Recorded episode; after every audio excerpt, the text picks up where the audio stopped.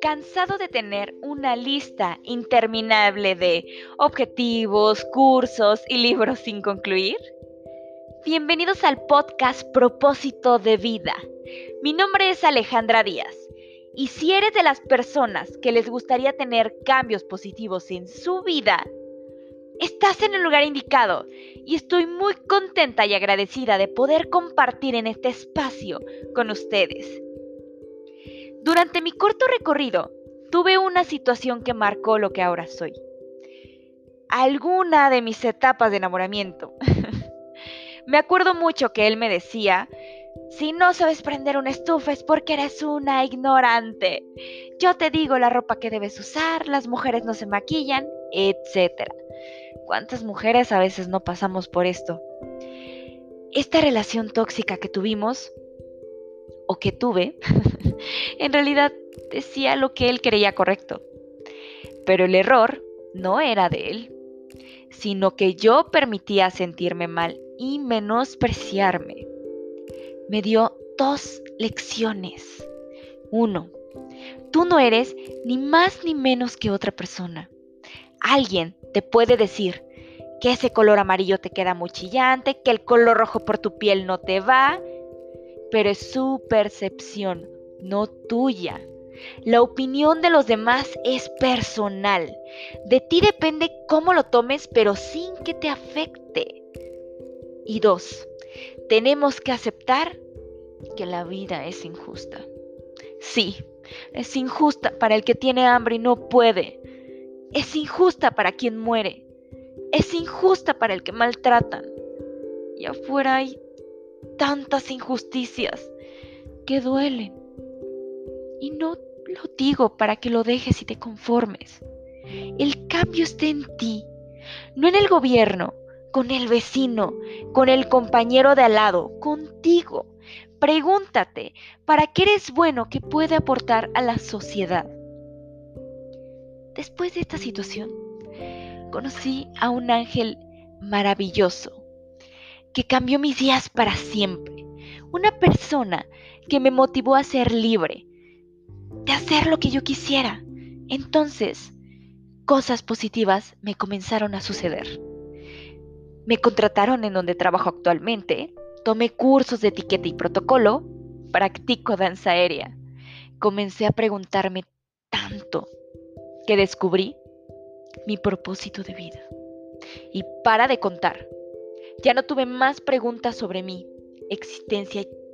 Las búsquedas terminaron para mí. Ya no tuve más preguntas sobre nada. Solo trabajo en conseguirlo. Y hay muchísima acción, como en una película, pero yo soy la protagonista.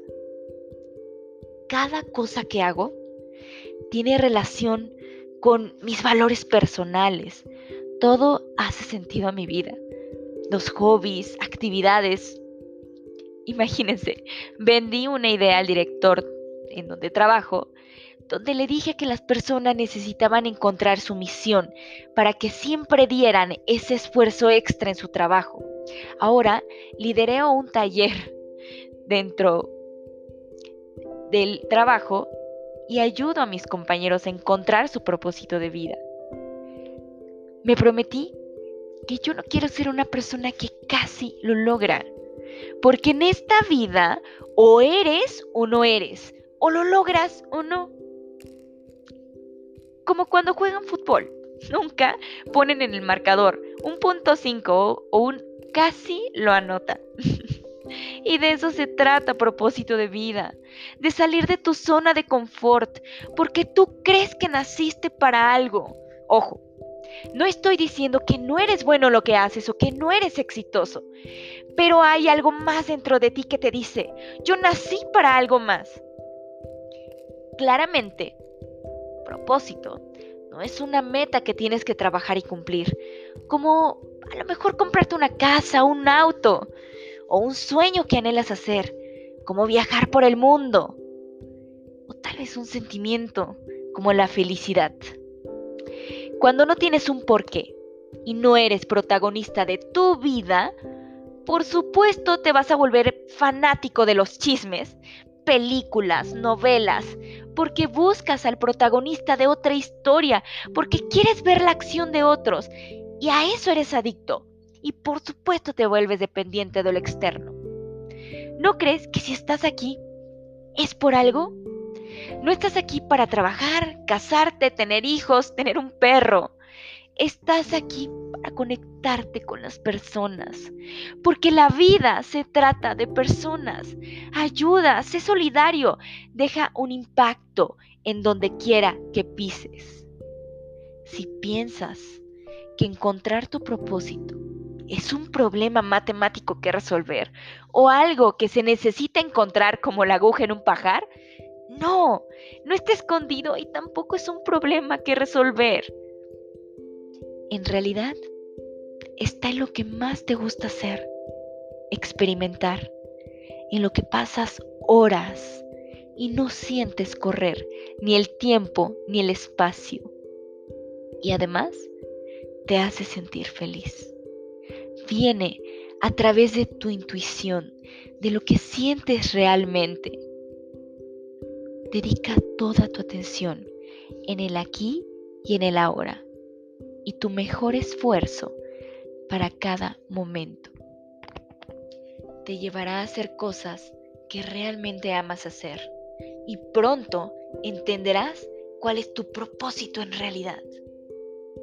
No importa cuál sea, no le preguntes a nadie cuál es mi propósito de vida. No, está la respuesta en ti.